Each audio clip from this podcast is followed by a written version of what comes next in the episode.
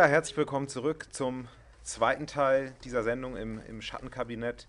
Wir haben heute den Psychologen Aaron Südscholl zu Gast, Psychologe und Spezialist für Kommunikationsanalyse. Und wir sprechen heute über sein Buch Corona-Angst, wo er einen Teil, ähm, ja, kommunikationspsychologische Perspektive auf das Thema Corona, beziehungsweise genauer die Maskierung in diesem Zusammenhang geworfen hat.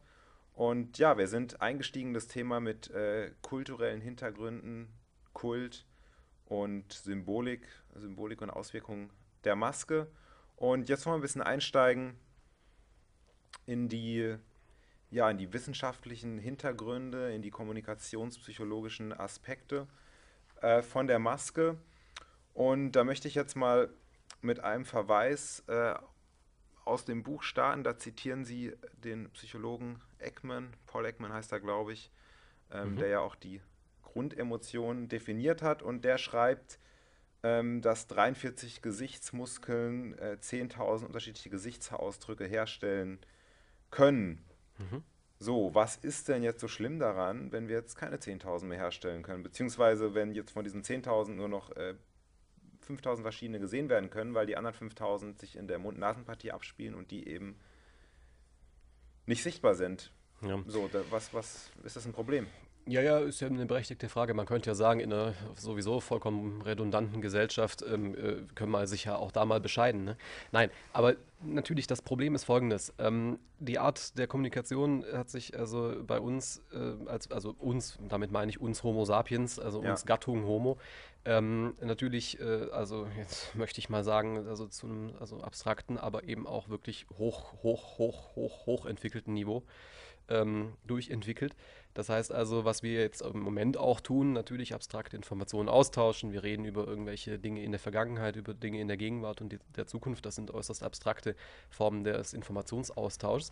Aber dem zugrunde liegt eben ein also Millionen Jahre andauernder Kommunikationspfad ähm, mhm. und Entwicklungspfad, nämlich der, der nonverbalen Kommunikation, wie man sie so nennt. Eine Evolution der Kommunikation sozusagen. Im Prinzip ist das also die Anspielung. Das heißt also, ähm, die Frage kann ich so beantworten, wenn man sagt, ja, warum äh, reichen nicht auch 5000? Ja, weil sie sich immerhin in den letzten äh, paar Millionen Jahren in der Entwicklung dieser Spezies nicht umsonst entwickelt haben, diese Möglichkeiten.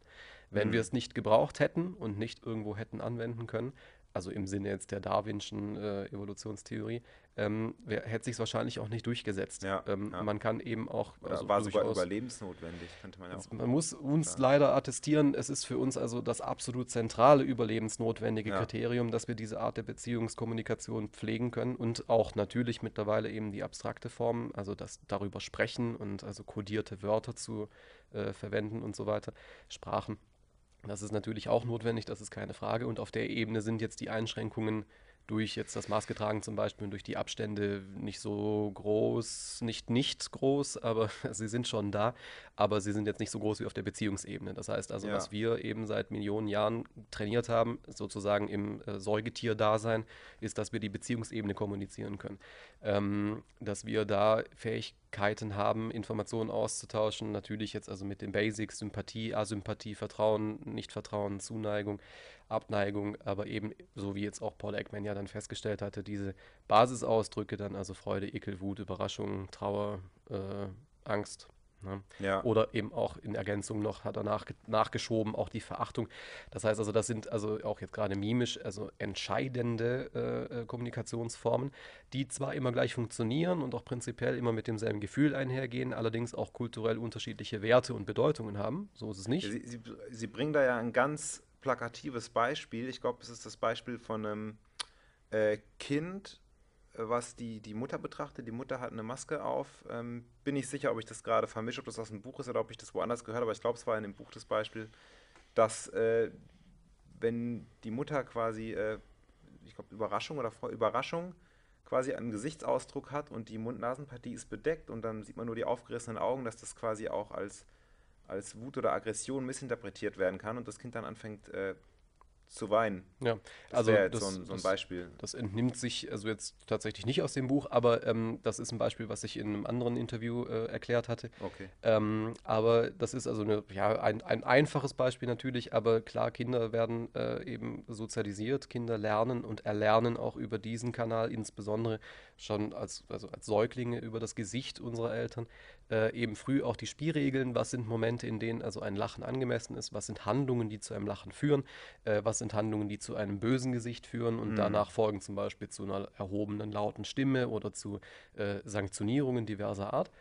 Ähm, das heißt, das ist also eine der allerersten äh, Regelsysteme, mit denen wir vertraut werden. Und jetzt ist natürlich in der, in der, ja, sagen wir mal, Halbseitigkeit, also in dem Wegschluss des unteren Gesichtsteils, eine Menge an Informationen verborgen. Korrekterweise nicht alles, das ist klar, aber eben äh, eine Menge. Und so kann man beispielsweise eben die Überraschung auch gerade dann, wenn man die Regelsysteme noch nicht durchschaut hat, sondern eben erstmal an diesen Indikatoren sich orientiert, schnell missverstehen. Äh, ich kann in einer, als Erwachsener in einer humorvollen Situation, äh, auch mit weit aufgerissenen Augen bei einem Gegenüber, äh, erahnen, was das Ja. jetzt für ein äh, Gesichtsausdruck ist. Aber äh, ein Kind kann das nicht. Ein Mhm. Kind muss das eben erst noch lernen und ist gerade im Begriff, das zu lernen. Das heißt also, äh, aufgerissene Augen können auch sozusagen also eine, eine äh, Überraschung sein, die wieder zu Wut führt. Also im Sinne dessen, äh, das hätte ich ja von meinem Kind nie gedacht. Ne? Mhm. Ähm, das heißt also, äh, hier sind hohe Potenziale, dass man eben eine, äh, ein, ein, einen Fehler macht, und zwar den Fehler der Desozialisierung, dass Ja, man uns, uns im Prinzip in unserer Entwicklung stört, in der Entwicklung diese Regeln kennenzulernen. Denn es ist jetzt ein Unterschied, von Regeln zu sprechen, die wir jetzt also auf Papier schreiben, das ist wieder die abstrakte Form, das ist Mhm. also Rechtswissenschaft und das alles. Das sind sehr komplizierte Regeln, das folgt auch Philosophie und Moral und Ethik und weiß Ja, der Kuckuck was Fall, allem. ja. Aber diese Art von Regeln, die hier gemeint sind, sind also, sagen wir mal, speziesübergreifend. Die sind bei uns ebenso. Ja, das heißt also, wir, wir funktionieren natürlich nur in einem, gewissen, in einem gewissen Maß anders als die Natur. Das ist vielleicht, also an der Stelle kann man das schon noch mal betonen, eine Perspektive, die man den Menschen durchaus mal abgewöhnen muss. Wir sind eben Tiere. Wir sind nichts anderes als einfach eine spezielle Art der Säugetiere. Ja. Ähm, und wir sind nicht, zumindest nicht nach also den, den Glaubensinhalten der letzten Jahrzehnte und also fernab irgendwelche religiösen Glaubensinhalte sind wir nun mal eben nicht irgendwie besonders auserkoren oder sonst irgendwas, sondern eben vermutlich einfach nur dazu in der Lage, besonders effizient zu kommunizieren. Sonst, sonst, wenn das so wäre, dann würden wir uns ja auch durch unsere Bedürfnisse von Säugetieren abgrenzen, insofern, dass man dann sagen müsste, ja, okay, wir unterscheiden uns dadurch, dass wir diese Bedürfnisse, die jetzt Säugetiere haben, zum Beispiel ein bestimmter pH-Wert, eine bestimmte Umgebungstemperatur, einen bestimmten CO2-Gehalt in der Luft, eine bestimmte, äh, wir müssen Nahrung aufnehmen und so weiter, dass das alles dann nicht mehr zutrifft. Hm. Und das ist ja nicht der Fall. Also wäre es ja absurd zu sagen, wir sind äh, keine Tiere, weil wir diese ganzen Bedürfnisse natürlich Vollkommen richtig. Es gibt haben. sogar noch, eher das Gegenteil ist der Fall. Es gibt einen Hinweis, in dem wir uns sehr, sehr stark von den allermeisten, äh, sagen wir mal, ähm, mehr oder weniger Verwandten in, der, in dem Tierreich unterscheiden. Ähm, nämlich, also im Gegenzug zum Beispiel zu Katzen oder Hunden oder Pferden oder Kühen oder sonst wem, ähm, haben wir, ich sage jetzt mal das Problem in Anführungsstrichen, dass wir ähm, so lange unfähig sind, dass wir absolut unvermeidbarerweise auf unsere Eltern angewiesen sind, beziehungsweise Mhm. auf Gruppe. Das heißt also, wir werden geboren und sind die ersten lange. Jahre, Ja, nicht ja. Wochen, nicht Monate, sondern Jahre nicht fähig, selber zu überleben. Das beginnt damit, dass wir uns die ersten Jahre nicht mal vernünftig bewegen können. Wir Ja, können wir leben ja aber auch länger. Also jetzt nicht als Schildkröten, aber jetzt zum Beispiel als irgendwie ja, ein Hund. Wobei in Relation ist es trotzdem immer noch länger. Ja, Ja, ja, gut, aber ich meine auch natürlich so eine allgemeine äh, Wald- und Wiesenkuh äh, wird schon auch mal 40 Jahre alt, wenn sie nicht Ja. vorher geschlachtet wird. Das heißt also, ähm, also so dermaßen überlebensfähig ist der Mensch jetzt aus Ja. seinem Naturell heraus nicht, sondern eben durch Medizin, Hygiene und dergleichen. Ich sage jetzt mal, äh, artifiziell ist das durchaus möglich, sich da zu verlängern. Künstlich ist das möglich. Mhm. Aber jetzt durch den reinen Naturellen ist das jetzt nicht so der Standard, dass wir 100 werden. Ne? Ähm, und das, das wird immer, immer besser, je gesünder wir uns ernähren können und dergleichen, das ist alles klar. Aber wir sind die ersten Jahre komplett unfähig. Katzen sind nach, nach ein paar Wochen dazu fähig, äh, äh, die, die Ja. Welt alleine und eigenständig zu erkunden. Ähm, hier Fohlen sind nach ein paar Stunden dazu in der Lage, selber zu stehen. Wackelig zwar, aber dann irgendwann nach ein paar Stunden auch zu laufen und dergleichen. Das heißt also, wir sind sehr, sehr, sehr langsam. Und das, was wir aber in der Zeit stattdessen tun, ist Aha, Kommunikation zu okay. entwickeln. Weil wir liegen ja nicht nur rum und äh, äh, kacken uns ein sondern wir werden in dieser Zeit ganz konkret mit dem Leben konfrontiert, mit den Regeln dieses Lebens. Und Weil unser Überlebensvorteil aus der Kommunikation geboren wird und nicht sozusagen. aus scharfen Krallen. Richtig, ja. Äh, Weil, also so, wenn wir jetzt mal alle, alle unsere Mogelpakete weglassen, also dass wir Wälder abroden und äh, weiß der Geier uns in Höhlen verstecken und sozusagen, wenn wir das mal beiseite lassen, dann sind wir äußerst, äußerst, äh, gefährd eine äußerst gefährdete Spezies. Also wir haben, kein, wir haben keine besonderen Talente in dem Sinne, dass wir sagen könnten, okay, wir können uns im Winter mit, hinter unserem dicken Fell verstecken oder sowas. Vielleicht wachsen uns ja dann wieder die Rückenhaare, die wir so gerne haben. Ja, wenn das jetzt plötzlich anfängt, sehe ich schwarz. Deswegen will ich sagen, also das ist ja alles fein und ist, ich kritisiere das auch nicht. Ich will nur sagen, ähm, was, also der, das, das Meilensteinmerkmal ja. dieser, dieser Form, dieser Daseinsform Homo sapiens, die wir in all unserer Bescheidenheit uns selber als äh, der weise Mensch mhm. gegeben haben. Ähm, da ist genau das das Kriterium, dass wir kommunizieren können, denn alle Weisheit hängt davon ab, dass wir es kommunizieren können. Ja, also ja, ich, ich, äh, ich würde da zustimmen und es ist auch, ähm, ja, ich möchte mal was zitieren aus Ihrem Buch, was jetzt vielleicht vor dem Hintergrund Ihrer Ausführungen für den Zuschauer jetzt auch besser nachvollziehbar wird, warum Sie es wirklich mit, warum Sie das wirklich mit dieser Drastigkeit äh, belohnen, wie wichtig die Kommunikation ist und dass man das eben nicht einfach jetzt irgendwie aufwiegen kann und sagen, ja gut, die Leute sterben an der Pandemie und dann müsste halt mal okay sein, wenn die mal ein bisschen weniger äh, non- und paraverbale Kommunikationselemente jetzt da sehen. Das ist ja schon nicht so schlimm. Nee, das ist schlimm. Und ähm, ja, das ist nachvollziehbar eben vor dem Hintergrund dieser Erläuterung. Und Sie schreiben hier, ähm, auch ein zehnmal tödlicheres Infektionsgeschehen dürfte nicht zu Einschränkungen wie einer generalisierten Maskenpflicht im öffentlichen Raum führen. Ähm, ja, und sie schreiben später im Buch, ähm, die, die Kommunikation wäre, wie in der Geschichte der Menschheit immerzu, das Einzige, was uns vor der Vernichtung schützen würde. Und ähm, ja, die Kommunikation und Beziehungen sind seit jeher das Mittel der Wahl und dürften niemals eingeschränkt werden. Mhm. Das ist natürlich schon, klingt jetzt erstmal drastisch, aber ja, vor dem Hintergrund. Aber ich denke, das ist wichtig, dass ich das nochmal, äh, dann doch nochmal einen Satz dazu sage. Ja. Ähm, weil natürlich, es ist, ich kann das schon nachvollziehen, jetzt, also klar, also immer unter der Voraussetzung, dass also alle Parameter, mit denen wir arbeiten, eine sogenannte objektive Wahrheit sein könnten. Das gibt es sowieso nie, aber wir tun jetzt mal so in der Hypothese. Ähm, es ist also objektiv so, wir sind jetzt gerade objektiv massiv bedroht. Wenn das so ist, jetzt nehmen wir mal nicht ein ja. Virus, sondern sagen wir mal einen, einen also wütenden Alienschwarm oder sonst irgendwas, dann können wir jetzt viele, viele Dinge tun und wir können viele, viele Dinge lassen. Aber das Dümmste, was wir tun könnten, wäre, dass wir aufhören, darüber zu kommunizieren. Und zwar nicht nur auf abstrakter Ebene müssen wir darüber kommunizieren, sondern selbstverständlich auf Beziehungsebene. Und das heißt nicht nur jetzt dann also eine romantifizierte Form, dass wir jetzt also wir beide anfangen, uns also unheimlich lieb zu haben, mhm. ähm, sondern es geht bei Beziehungsebene auch viel mehr als um äh, Romantik, sondern es geht eben um die Frage, kann ich auf, diese, auf diesen Teil der Gruppe bauen, kann ich nicht darauf bauen, welche Rolle kann der erfüllen, welche Funktion kann der erfüllen. Und das sind alles Informationen, die über den Beziehungs- äh, Inhalt viel, viel präziser sind und viel schneller zugänglich sind als über langwieriges, äh, abstraktes Geschwabbel.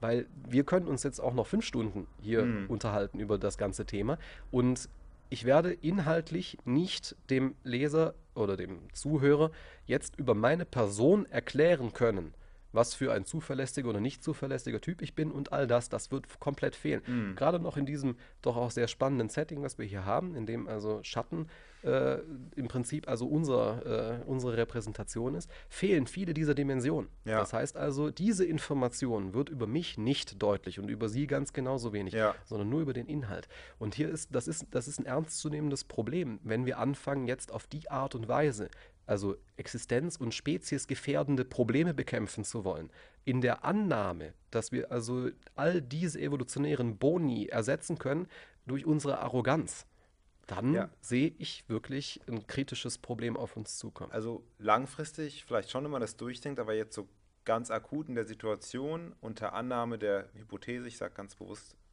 Hypothese, äh, dass wir ja, dass wir jetzt hier eine, eine, infektiöse Bedrohung haben und unter der weiteren Annahme oder Prämisse, dass die äh, Masken da einen, einen, nennenswerten Einfluss haben, dieses Infektionsgeschehen zu reduzieren oder begünstigen zu beeinflussen, äh, ist es nicht dann trotzdem sinnvoll, das zu machen? Und was tut jetzt die, die, die Kommunikation in dem Zusammenhang so viel für unser Überleben? äh, ja, also wie, wie, wie sind wir bedroht, wenn wir jetzt die Kommunikation dieser Situation nicht haben? Wenn ich jetzt im Zug sitze äh, und die Maske auf habe oder ich habe sie nicht aus oder ich sitze zu Hause und bestelle mir jetzt über Amazon, weil es ist Lockdown, irgendwie mein, mein Essen. Ähm, ja, wie bin ich da jetzt bedroht, weil ich nicht kommunizieren kann? Also natürlich kommuniziere ich, wenn ich jetzt da in meine App eingehe, ich will jetzt eine Pizza bestellen, aber ja, Sie wissen, was ich meine. Also, ja, also ich stelle das mal in Frage, dass die Kommunikation so überlebenswichtig ist in der heutigen mhm. Zeit, jetzt mal von Chatten und so. Ja, ja gut, also erstens ist natürlich also die, die, die Frage, was alles Kommunikation ist, das ist also nahezu alles ist Kommunikation. Also die, der Teil der Kommunikation, der verdeckt ist, genau so, ja. so vielleicht. Ja. Aber das Wesentliche daran ist natürlich nicht, dass ich jetzt also ähnlich wie beim Hunger oder wie bei der, beim Verdursten oder bei der also, also gefährlichen Übermüdung oder dergleichen, also dann an einem an allgemeinen Organversagen oder sonstigem mhm. oder an, an der Dehydration oder der, dem ähnlichen dann eben sterben werde, sondern was das Ergebnis einer so massiven Isolation ist und was das Ergebnis eben davon ist, dass ich dann zurückgewiesen bin, dass ich dann also mich im Prinzip ja äh, verstecken soll und dergleichen ist, dass ich desozialisiere. Die Desozialisierung hat mehrere Effekte. Zum einen, also, also bis ganz konkret, also natürlich auch dann die Suizide. Ich hatte jetzt kürzlich ähm, gehört, dass also äh, bei Jugendlichen, ich habe jetzt ganz genau nicht mehr im, im, im Sinn, wie es war, von 18 bis 25, glaube ich, ist 2020 laut einer ersten Untersuchung die Suizidquote um 180 Prozent gestiegen. Ähm, was also schon natürlich ein Merkmal ist. Gut, jetzt in. Das ist ja im Jugendalter eher am höchsten. Das ist ja der Jugendalter und dann irgendwann, ich glaube, über 60 wieder. Also ja. ähm, das heißt also, das ist natürlich ein sehr konkreter, ein sehr konkreter Impact, aber natürlich auch langfristig die, die, die Fähigkeit jetzt also eine Gesellschaft, inklusive auch der Fähigkeit, sich zu ernähren als Gesellschaft mit, was sind wir mittlerweile, fast 8 Milliarden ähm, die ist also sehr elementar davon abhängig, dass wir uns darüber unterhalten können. Die ja. gesamte Wirtschaft ist davon abhängig, dass wir uns darüber unterhalten können. Nicht nur jetzt dann das Gequatsche, sondern natürlich ja. auch die gesamte Börse. Das ist alles Kommunikation in Echtzeit. Das ist auch unheimlich schnell. Das, es übersteigt unsere Kommunikationsfähigkeit ja mittlerweile. Das können ja mittlerweile sowieso nur noch irgendwelche Rechner. Ne? Das heißt also, äh, die, die Klar, aber das ist keine Kommunikation, die jetzt von der Mimik und Gestik, die es durch die Maske eingeschränkt ist, äh, abhängt. Nein, das, das, ist natürlich richtig. Kommunikation. Nein, das ist richtig. Aber die Fähigkeit, das zu tun, die Fähigkeit, überhaupt sich mit sowas zu beschäftigen, Klar. darauf auf so ein System Vertrauen aufbauen zu können, etc., hängt davon ab, dass wir irgendeinen Beziehungsaspekt Klar, aufbauen. Absolut, ja. Das heißt also, ähm, jetzt anonyme Tech-Firmen mit, also äh, sagen wir mal, keinen repräsentanten Menschen, können natürlich jetzt also auf einer, auf einer reinen Zahlenmatrix sozusagen durchaus auch dann also an der Börse funktionieren und dergleichen. Aber wenn es jetzt letztendlich darum geht, das Vertrauen des Konsumenten zu erwecken oder dergleichen, dann reicht es eben in der Masse nicht aus, mit abstrakten Informationen nee, zu klar. arbeiten. Das und das ja bedeutet, die, die Kette ist natürlich, das ist vollkommen richtig, also jetzt in, in also die Frage finde ich sehr gut, weil sie natürlich also, also die Frage durchdiskutiert, ähm, mit dem Ergebnis, dass selbstverständlich jetzt in einem sehr unmittelbaren Kontext, also zwischen uns beiden jetzt, ja. natürlich der Teil jetzt für nur ganz unsere persönliche Beziehungsebene wichtig ist. Das ist aber für mein Überleben natürlich ist, vermutlich nicht besonders wichtig.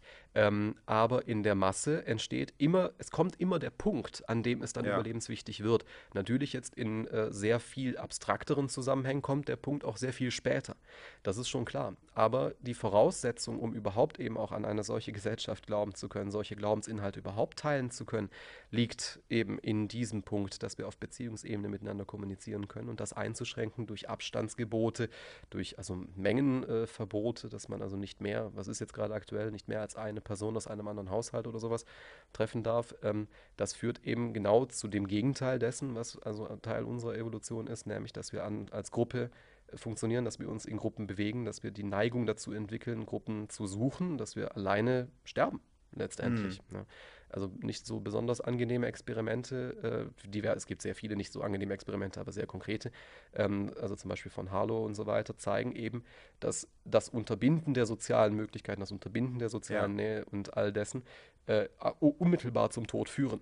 Na, nicht, nicht unmittelbar im Sinne von nach fünf Sekunden, aber faktisch und unausweichlich zum Tod führen nach einigen Wochen. Ja, also die Zuwendung und die Kommunikation jetzt mit dem Kind gerade ist ein absolut existenzielles Grundbedürfnis und absolut. von daher ist das nicht vermessen, das so auch in der Drastigkeit darzustellen. Ja, natürlich ist das drastisch. Es ist mir auch klar, dass also jetzt nicht jede Art von äh, ähm, Beziehungskommunikation durch diese Maßnahmen eingeschränkt ist, aber ich will sagen, dass die Tendenz die falsche ist.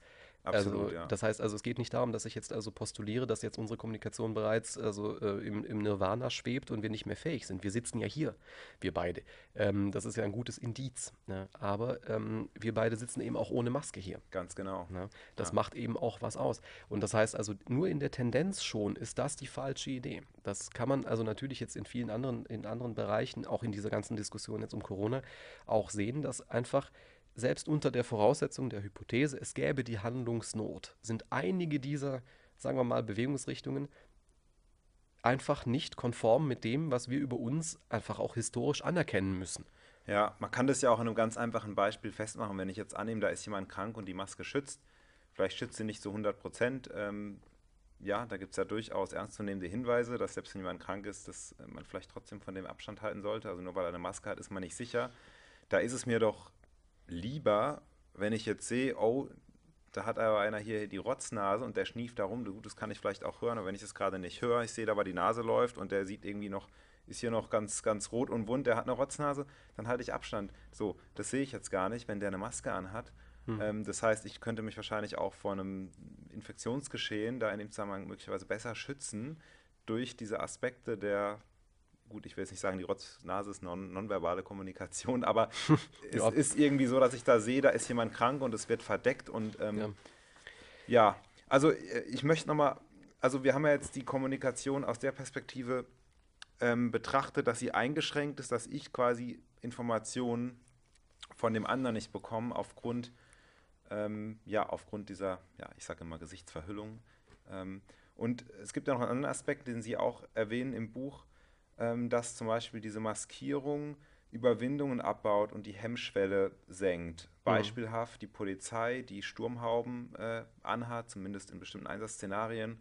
Oder auch, Sie sprechen ja von digitaler Maskierung. Online-Mobbing ist ja bekannt, da ist eine Maske natürlich der Bildschirm, man sieht die Person nicht, das heißt die Hemmschwelle geringer. Mhm. Also da ist auch was, was, äh, wenn wir maskiert sind als Menschen, was sich in uns ändert, in unserer Einstellung, in unseren Ambitionen oder eben auch Hemmschwellungen, Dinge zu tun, die wir eigentlich nicht tun würden. Das ist mhm. vielleicht auch noch ähm, wichtig, da vielleicht mal eine, Ausführungen ja, das ist das, was ich, Das ist das, der Teil, den ich also jetzt also respektive zu unserem ersten Gesprächsteil eben ja, angedeutet genau. habe. Natürlich, da ist der Gedanke, dass eben ich mich selber, dadurch, dass ich jetzt eine Maske oder auch zum Beispiel eine Uniform oder dergleichen eben dann trage, äh, bringe ich mich in eine gewisse Lage und ich folge dann also dem Rollenverständnis. Das heißt also, ich nehme mir die Attribute, die diese Maske dann sozusagen also mit sich bringt. Aber es ist eben dann, das ist der, das ist die, das ist das Ergebnis davon. Die also Rolle, die dann entsteht. In, ja. in Anführungsstrichen gibt mir die Maske etwas sozusagen. Ähm, nämlich tauche ich beispielsweise ab in Anonymität. Ja, das heißt also jetzt äh, Befehle von irgendwelchen äh, wütenden Vorgesetzten auszuführen. Wenn ich aber mit meinem Klarnamen und meiner Identität dahinter stehe, wiedererkennbar und identifizierbar, ist gegebenenfalls, je nachdem, was das für ein Befehl ist, sehr viel schwieriger, als wenn ich dann entsprechend also vollmaskiert bin, ohne Identifikationsnummer und dergleichen und, und irgendein Kriterium der Zugehörigkeit. Ist das für die jetzige Situation bedeutsam? Ja, das äh, den, das Beispiel der Polizei ähm, angeführt. Klar, das kann man nachvollziehen. Äh, ist diese Dynamik, diese Rollenzuweisung und auch die Infekte, zum Beispiel Abbau der Hemmschwelle, ist das was, wo Sie sagen würden, aus Ihrer Beobachtung raus, es ist was, was jetzt wirklich durchaus relevant ist für die momentane Situation von maskierten Menschen im öffentlichen Raum? Ja, also natürlich ist das relevant. Es ist deswegen relevant, weil also die gesamten Mechanismen der Gesellschaft darauf basieren, dass wir also auch gerade solche äh, Hinweiskriterien ja eben sehen. Das heißt mhm. also, es gibt natürlich auch bis vor, bis vor kurzem auch dann kann man ja mal versuchen, also mit einer Sturmhaube in eine Bank zu laufen. Also äh, mir ist das mal versehentlich an irgendeinem Halloween passiert, wo ich dann also eine, eine äh, sagen wir mal, äh, militanten äh, äh, Vollmaskierung sozusagen dann ähm, äh, Angst und Schrecken verbreiten wollte als Jugendliche und dann also nicht drüber nachgedacht hat und in, in eine Bank gelaufen bin. Mhm. Das war gar nicht witzig. Nee. und das kam auch gar nicht gut an. Kann und das denken. zu erklären war auch nicht einfach. Ähm, und das ist jetzt mittlerweile natürlich eine Trivialität. Und das ist selbstverständlich, das macht vieles, das hebelt ja, viele Mechanismen das aus. ist der Fall. Die Polizei kommt, wenn sie ohne Maske in die Bank laufen und Ja, genau. Unter Umständen. Das ist natürlich jetzt mittlerweile auch eine Verdrehung. Ja? Das heißt also nicht, also nicht nur, dass das also natürlich ungewohnt ist und dass jetzt also neue Regeln dann teilweise der Fall sind, an die man sich jetzt dann also mindestens temporär gewöhnen muss, sondern es macht eben etwas, es macht etwas mit den Leuten und es gibt eben diesen Rollen auch unterschiedliche Attribute mit. Und so ist es selbstverständlich, dass natürlich auch in dieser Situation besonders viel Dynamik und besonders viel auch Kontroverse eben gerade bei den Behörden entsteht, bei den ähm, Mitgliedern der Behörden die oft in die Situation gebracht werden, dass auch deren Regelsystem jetzt hier auf dem Kopf steht. Mhm. Ähm, und das ist natürlich, äh, äh, klar, es ist... Man Eine Missdeutung von was ist jetzt Gefahr und was nicht. Richtig, das ist ja. schwierig, das ist also natürlich im Einzelfall, ich habe also jetzt dann schon viele Beispiele auch zugetragen bekommen, auch nach den letzten Interviews, also viele, viele, viele, viele Beispiele, in denen die Entscheidung falsch getroffen wird, wo ich auch durchaus unterschreiben würde, dass die Entscheidung falsch getroffen wurde, wo also dann also Maßnahmen durchgezogen wurden, die so eigentlich nicht notwendig waren, beziehungsweise ähm, also Menschen. Also was Sie jetzt aus äh, Zusammenarbeit mit den Behörden da in Erfahrung gebracht haben. Ja, ja, und auch ja. jetzt dann also durch, sagen wir mal, Kommentare im Internet und diverse ja. Zuschriften ja. ähm, hat man mir dann eben auch nochmal also klar gesagt, es gibt sehr viele Beispiele, wo das eben nicht korrekt läuft. Und das ist mir völlig bewusst. Das, also es, es, würde mich wundern, wenn dem nicht so wäre, weil das gesamte Ausbildungsmonopol in diesem Zusammenhang aller exekutiven Gewalt liegt nun mal eben beim Staat. Und das heißt also, jetzt wurde jahrzehntelang, also jede Behörde, unterschiedlich intensiv, aber ähm, sehr klar, nach klaren Linien in irgendeine ganz spezielle Richtung hin trainiert und konditioniert und mhm. entwickelt. Und auch auf diesen Ebenen drehen sich die Regeln jetzt plötzlich. Und das jetzt irgendwie umsetzen zu können, kann nicht dazu führen, dass alle Seiten glücklich damit sind. Das funktioniert Zumindest nicht. in so einer kurzen Zeit.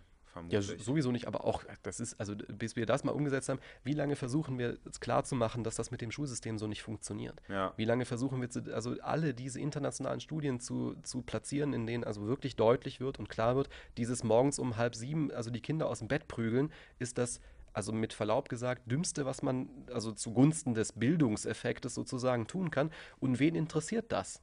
Wer ja. handelt denn danach? Also wie schnell ist dieser Apparat? Das kann man vollkommen vergessen. Bis wir mal so weit sind, dass wir unsere Behörden daraufhin sensibilisieren können, dass also auch im Ausbildungskanal also die Sensibilität herrscht, dass man also auch auf solche temporären Rollenverdrehungen sozusagen und Regelverdrehungen adäquat reagieren kann das, das sehe ich überhaupt nicht kommen. Das heißt, was wir stattdessen tun sollten, ist diese Regeln nicht zu verdrehen, mit denen wir nun immerhin schon sehr lange funktionieren. Und übrigens auch mit sehr vielen Krankheiten und sehr vielen Naturkatastrophen, die ja. vielleicht echte Naturkatastrophen waren. Ja, ja, also ich denke, das ist, äh, ja, wenn man da mal ein bisschen drüber nachdenkt, einfach über Krisenszenarien allgemein, ähm, wie wichtig es da äh, ist, um eben auch schnell zu reagieren können, dass man sieht, was ist los, was passiert, wo steht jemand anders, hat der Angst, läuft er weg, äh, geht es dem gut, geht es dem schlecht, muss ich dem helfen, stirbt der gleich, oder, ne? Also das ist ja, steht außer Frage, dass da Kommunikation gerade in Krisensituationen überlebenswichtig ist. Das ist, denke ich, äh, schwer, schwer ähm, zu verneinen. Ich möchte nochmal zum Abschluss ähm, auf einen anderen Aspekt eingehen, den ich äh, sehr treffend, auch amüsant fand. Ähm, Sie beschreiben hier, oder ja, eigentlich traurig, aber ja. Ähm, traurig oder amüsant? Naja, gut, es sind jetzt, ich beziehe mich hier auf eine Textstelle und dann ein Zitat und das Zitat, ähm, da musste ich ehrlich gesagt schmunzeln. Okay. Also, ja, Sie beschreiben hier zuerst konstanter Verzicht auf intime und persönliche Distanz führt zu Versachlichung der Kommunikation und wir lernen zunehmend dass der Umgang miteinander nur zugunsten der Gruppe und nicht mehr zu meinen Gunsten stattfindet. Mhm. Im Sinne der Solidarität, das ist natürlich was, was traurig ist, was man bei Jugendlichen auch beobachten kann. Und dann, ja, in Bezug auf die persönliche Distanz, äh, die natürlich auch zur Folge hat, dass ja, die Menschen sich nicht mehr näher kommen, auch nicht intim kennenlernen oder schwieriger. Und da gibt es hier ein da gibt es hier ein nettes Zitat, was ich jetzt mal kurz hier lesen möchte. Das ist, wie nah steht diese Struktur der Prüderie, welche die körperliche Annäherung unter den Generalverdacht der Unreinheit und Unkultiviertheit stellt? Ja, also das ist wirklich ein Gedanke, wo ich sagen muss, den hatte ich vor jetzt so noch nicht, vor allem auch mit der Unreinheit und Unkultiviertheit. Mhm. Vielleicht ganz kurz, ich denke da wirklich an unsere, an unsere Jugendlichen, die Teenies, die jetzt vielleicht einfach ein bisschen feiern wollen, ne? vielleicht mhm. ein bisschen rumknutschen, sich kennenlernen und so weiter, erst Erfahrungen machen. Also was ist da los in Bezug auf die Masken in hm. dieser Situation? Gut, da muss ich also einen ganz kleinen Tick weiter ausholen. Ähm, ich sehe an Ihrer Haltung, dass ich mich beeilen muss. Das heißt, ich beeile mich dafür. Ähm, also im Wesentlichen ist es so, der Mensch hat immer schon in, also sagen wir mal, verschiedenen Gruppengrößen funktioniert. Die natürliche Gruppengröße scheint so bei 150 zu liegen, ab dann wird es unübersichtlich. Aber es gab im Lauf der also Jahrtausende jetzt, also da reden wir nicht von 2.000, 3.000 Jahren, sondern eher so von 40.000, 50.000 Jahren, ähm, haben sich dann eben verschiedene Systeme entwickelt. Das heißt also auch die landwirtschaftliche Revolution hat dazu geführt, dass wir dann ähm, also in größeren Gruppen angefangen haben, zusammenzuhorten mhm. Und zusammenzuhocken, in, also bis hin zu also Millionen Städten mittlerweile wir angefangen haben, in diesen Gruppen unterschiedlicher Größe anzufangen ähm, und also so zu empfinden, dass die anderer Gruppen, also die Teilnehmer anderer Gruppen, auch e-, wiederum egal welcher Größe, äh, immer grundsätzlich erstmal die Barbaren waren. Also wir waren die Fortschrittlichen, wir waren die Entwickelten, je nachdem, in welcher Gruppe wir waren, die Zivilisierten und die anderen waren die Barbaren. Und das ist natürlich jetzt auch sichtbar in diesem Kontext, dass also jetzt, also die, die die Masken tragen, sind für die Nicht-Maskenträger die Barbaren und die, die keine Maske tragen, sind für die Maskenträger die Barbaren. Ähm, und da ist dann natürlich also dieser, dieser Vorwurf eigentlich, in dem, also jetzt in diesem Bild, das ich da wähle, in dem Vergleich, den ich da wähle, in dem Sinne der Brüderie, ähm, also dann das neue Ziel jetzt nicht so wie dann in alten Zeiten überhaupt die Sexualität zum Beispiel als Ganzes, ähm, sondern eben überhaupt, dass man sich jetzt also erdreistet, sein Gesicht mhm. zu zeigen. Und das ist auch etwas, was natürlich jetzt wiederum diese Gegenfraktion sehr deutlich so formuliert und sagt, wir müssen jetzt aber unser Gesicht mhm. zeigen. Auch jetzt dann im metaphorischen Sinne ist das natürlich die, die Forderung, denn es geht nicht nur um das tatsächliche visuelle Entblößen des Gesichtes, was natürlich äußerst naturell ist, sondern es geht auch darum, dann also dahinter eine Positionierung zu machen. Das ist ja die Forderung ähm, des Natürlichen sozusagen. So gesehen, ja. ja. Und da ist natürlich jetzt nochmal insbesondere auf die Jugend übertragen übertragen. Da glaube ich ein wichtiger, ein wichtiger Gedanke getroffen.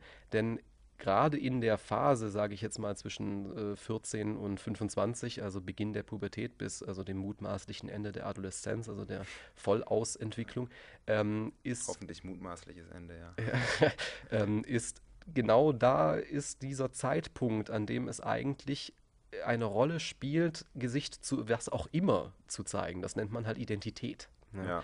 Ähm, und jetzt eine Identität. Die Scham davor ist Brüderie, das kann man ja schon sozusagen. So sagen. Ja, und ja. genau da ist natürlich auch sexuelle Identität gemeint, was wir jetzt also jetzt also jahrelang an Liberis Liberal Liberalisierungsarbeit vollzogen haben, ähm, wird jetzt auf dem Niveau sozusagen jetzt verkehrt. Denn mhm. also jetzt plötzlich ist also nicht mehr das Problem, also welche sexuelle Gesinnung jemand hat oder welche, was auch immer, Ziele oder Ideen oder Selbstidentifikation derjenige hat, sondern jetzt ist plötzlich das Problem, dass er bei der Gelegenheit äh, seinen Mund zeigt.